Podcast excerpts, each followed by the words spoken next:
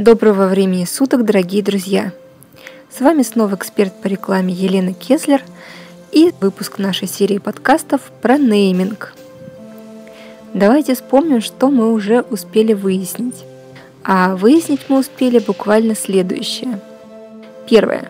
Все уже придумано до нас, ну, кроме наших фамилий, которые мы можем дать компании или продукту. Кроме того, доверие вызывают аббревиатуры, хотя и тут тоже можно оказаться созвучными с кем-либо. А еще можно составить новое слово из двух старых, или, если правильно сказать, незнакомое слово из двух знакомых.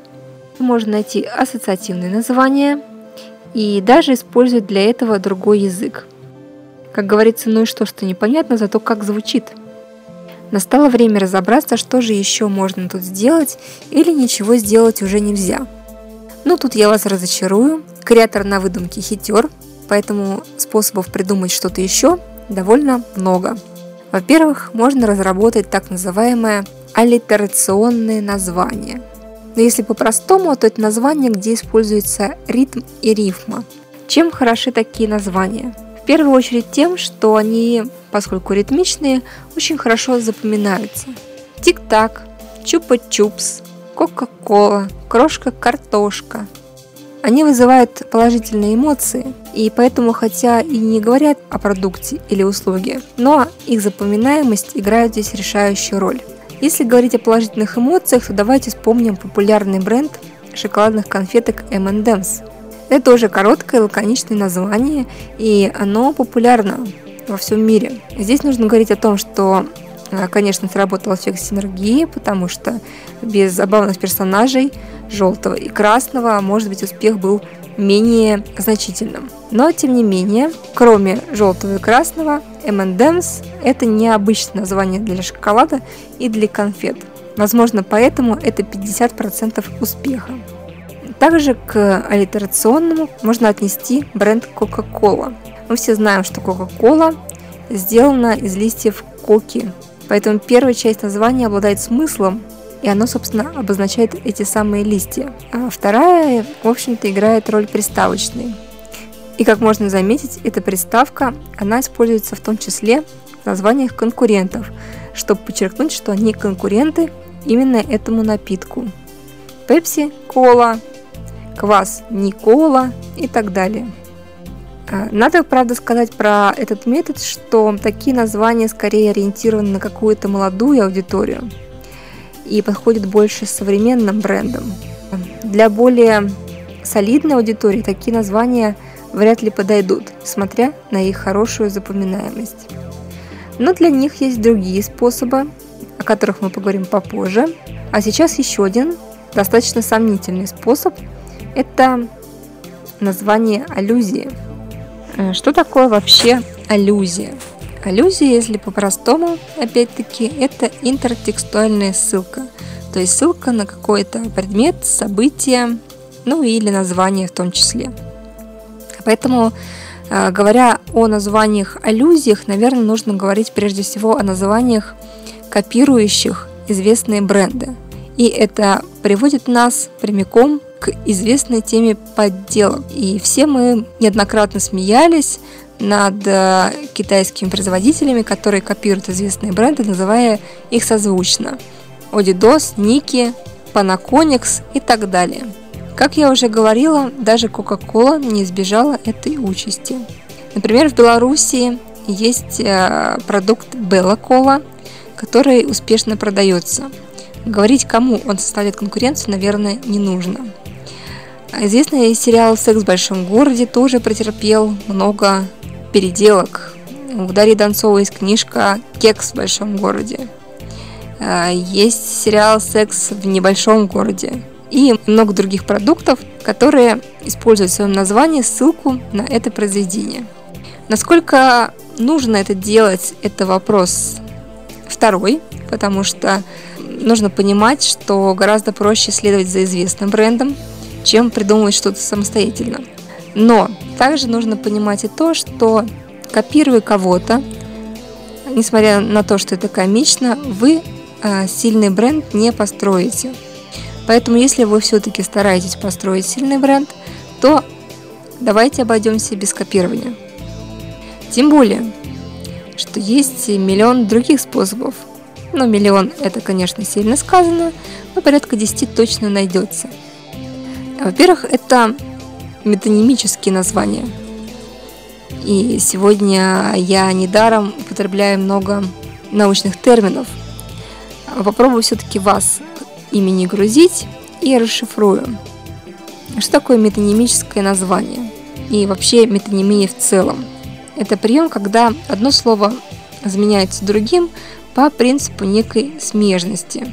Под видом этого приема является синекдоха, тоже такое странное название, но означает оно всего лишь замену э, слова, обозначающего предмет или группу предметов, словом, которое означает часть названного предмета или единичный предмет. Например, родной кров, родной очаг вместо родной дом. То есть дом – это целое название, очаг и кров – это часть этого названия. Вот по такому же принципу можно построить собственный нейминг. Соки «Долька» или подсолнечное масло «Золотая семечка».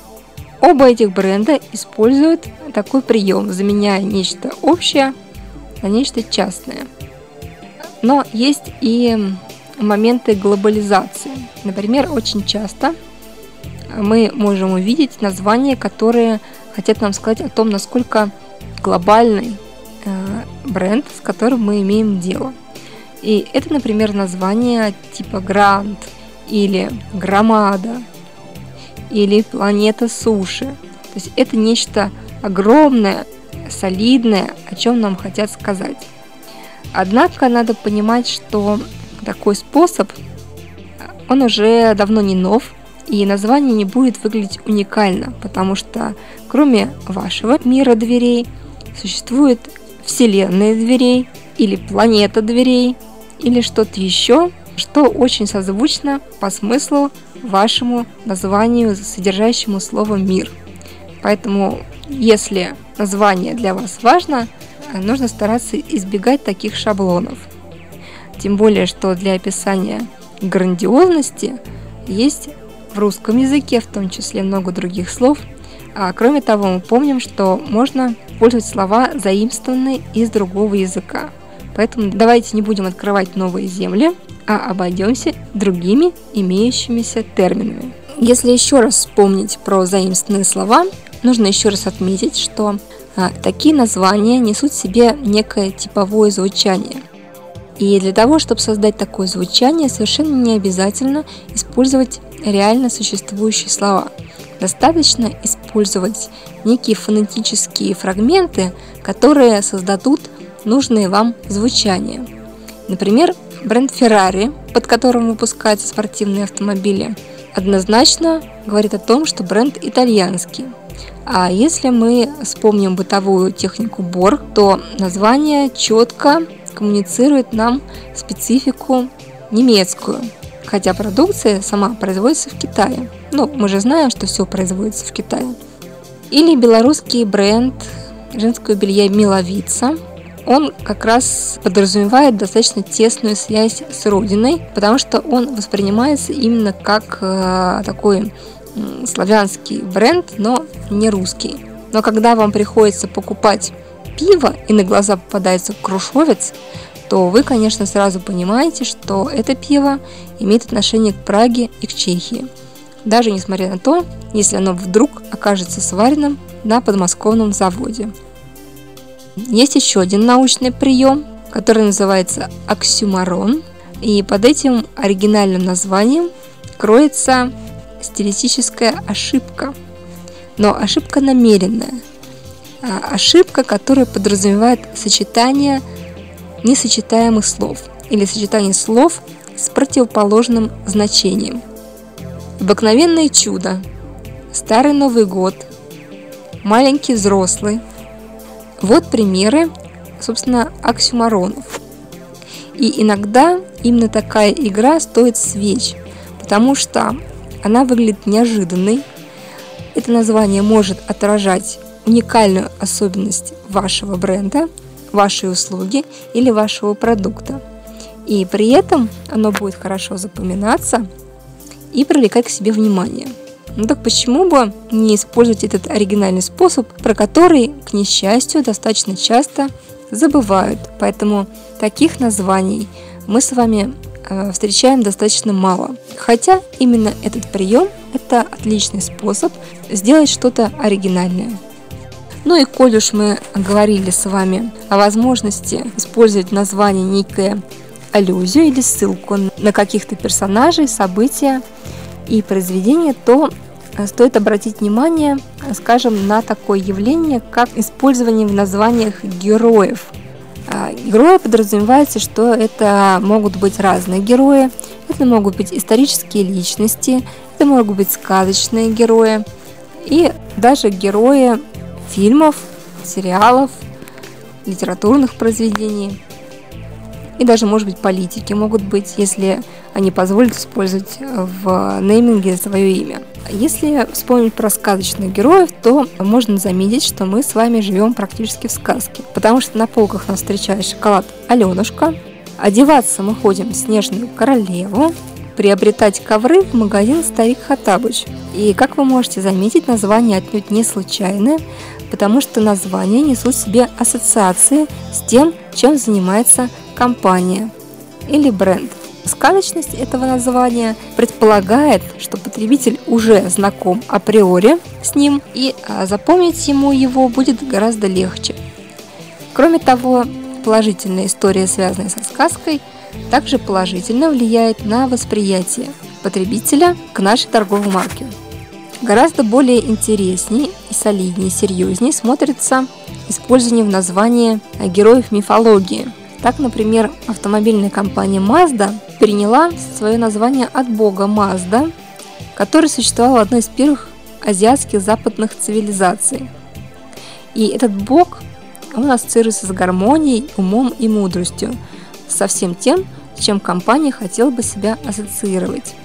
Кроме того, для вас, наверное, не секрет, и, может быть, в вашем городе тоже есть салоны красоты, которые носят название Афродита. Все мы знаем образ Афродиты, связан с красотой, собственно, поэтому это имя и появилось в названии. А современный бренд Canon тоже недалек от мифологии и образован от э, имени бога милосердия в буддизме. Э, название я его правильно, наверное, не произнесу, поэтому не буду оскорблять его своим произношением. Как оно пишется, вы можете найти в интернет, но поверьте, оно пишется очень похоже, там одна лишняя буковка W после K стоит. А так, в принципе, тот же самый Canon. Э, ну и Пегас, тоже известный нам мифологический персонаж, очень часто используется в названиях раньше сигарет и теперь туристического бизнеса. Ну, к туристическому бизнесу он, наверное, скорее подходит, потому что про сигареты здесь много можно чего нафантазировать. Ну и совсем небезызвестный и знакомый нам с детства бренд Геркулес тоже носит название мифологического персонажа, говорить про которого лишний раз, наверное, даже не стоит, потому что все мы знаем, что Геркулес это был очень сильный персонаж, смелый и выносливый, чем, собственно, и обладают хлопья овсянки. Ну и не обойдем вниманием исторических личностей. Существует достаточно много успешных примеров компаний и брендов, названия которых как раз и основаны на исторических событиях. Как я уже говорила, президентов тоже не смогли обойти вниманием. Поэтому автомобильный концерн Lincoln он как раз взял в качестве названия фамилию 16-го президента США. Ну, такой достаточно рискованный путь. А, вряд ли э, можно себе представить, что в России позволят для автомобилей взять название Брежнев или Сталин или Ленин. Это будет выглядеть, по крайней мере, странно. Хотя Петр I все-таки был использован, э, видимо, как персонаж, который обладает исторически определенными достоинствами и очень малым количеством недостатков. Поэтому э, Петр I, который прорубил окно в Европу, очень часто выступает в качестве названий для какого-нибудь продукта или компании. И даже шинный бренд Goodyear имеет прочную связь с некой исторической личностью, а именно первым создателем процесса вулканизации резины в истории шинной промышленности. Неохваченными остались только названия известных книг, сериалов и песен. но не охвачены в нашем с вами разговоре, потому что в истории нейминга это достаточно популярный прием. Он помогает э, очень быстро наладить связь с потребителем, он хорошо запоминается, воспринимается и вообще имеет достаточно низкий уровень негативных последствий, поэтому мы его можем часто встретить на наших полках магазинах и в нашей действительности. 33 коровы. Известная песенка Мэри Поппинс. Сейчас присутствует на упаковке молочной продукции. Пельмени три поросенка. Ну, поросят, конечно, жалко, но почему пельмени три поросенка, тоже понятно. Три толстяка. Не поросята, но тоже три, тоже сказка. И все мы знаем, что есть магазин «Три толстяка». А легендарный добрый мультик «Трое из Простоквашино» стал целым брендом. И сегодня Простоквашино – это один из крупнейших производителей молочной продукции. Очень любят ссылаться на известных личностей и использовать их имена музыкальные группы. Причем имена эти не сказать, чтобы исторические, а они современные. И эти люди до сих пор живы и здравствуют. Но тем не менее, не знаю, знают они или нет, но становится названием групп. Вы их все знаете прекрасно, Ума Турман, Бандерас и прочие. Но гораздо интереснее, когда бренд имеет некое название, непонятное название. Непонятно почему оно использовано для этого бренда. И при этом оно является легендой. Поясню. Бренд Apple никак не связан с компьютерным бизнесом никак не связан с э, новыми технологиями.